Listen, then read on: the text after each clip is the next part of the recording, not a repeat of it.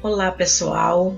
Vamos dar continuidade ao nosso estudo hermenêutico que está baseado nesse estudo das escolas de interpretação do direito. Nas aulas anteriores, nós vimos o papel da escola da exegese. Esta escola teve como característica principal é, a interpretação do direito vinculada à literalidade da lei. E por que que houve essa preferência pelo método que é chamado método gramatical ou mesmo método textual? Naquele momento, na França, havia uma preocupação com a segurança jurídica, que vai coincidir também com a codificação francesa. Qual a relação da codificação com os métodos de interpretação? Lembramos para vocês que cada escola sustenta uma ideologia sustenta uma forma de conceber o direito. E naquele momento havia uma ideologia de se considerar sobremaneira o papel do legislador, que trazia toda a codificação, como um marco de segurança jurídica. Em consequência, havia uma diminuição desse poder do juiz. E por que que nós observamos essa diminuição? Porque o juiz, ele era limitado na interpretação. Ele só poderia interpretar a lei na sua textualidade. Caso a lei houvesse uma lacuna, ele deveria ir ao legislador e verificar aquilo que aquela lacuna traduzia. Até porque ele não poderia deixar de decidir. Então havia uma ideologia de que o direito recobria todos os fatos da sociedade. Essa escola tem como principal característica a codificação, uma neutralidade, é uma é, ideia de uma neutralidade do juiz. Se entendia que o juiz ele não poderia ampliar aquilo que estava escrito.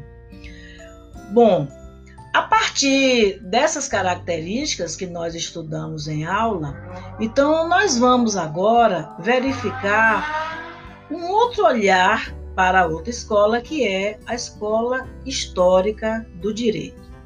Essa escola tem como expoente Savigny. Não foi uma passagem, é, uma é, adoção por esse pensamento né, de trazer a questão da codificação é, tão facilmente para a escola histórica do direito. Houve uma resistência, porque para Savigny, o direito ele vai se basear em toda a questão da cultura de um povo, na individualidade de um povo. Então, lá na escola da exegese se observava é, uma uniformização, porque se entendia que tudo estava no código. Diferente da escola histórica, que entendia essa uma codificação, mas que ela fosse baseada em costumes. Daí também é, há uma importância desse direito consuetudinário. E aí um, um, uma característica importante que Luiz Carlos é, Vará vai nos mostrar, Luiz Vará, não é? Ele vai mostrar que o método histórico ele não se cinge a um direito codificado, mas admite o concurso de costumes como fonte originária do direito, ao qual deve necessariamente remetesse o intérprete ao processo decisório. Então, para essa escola, os costumes, a tradição comum, a história, o espírito do povo, né? Que é isso que une no contexto lá, essa escola é alemã, então que unia o povo alemão. Então, o texto legal ele não recobre, né, toda essa realidade, mas sim os costumes, a história de um povo. Então, nós já vamos observar aí uma primeira diferença dessa escola, que é a não reverência ao texto é, dentro da sua literalidade. O texto ele já não era visto como algo tão é, sagrado né, como se via na escola da exegese. E aí, como características dessa escola, nós podemos ressaltar o culto à natureza.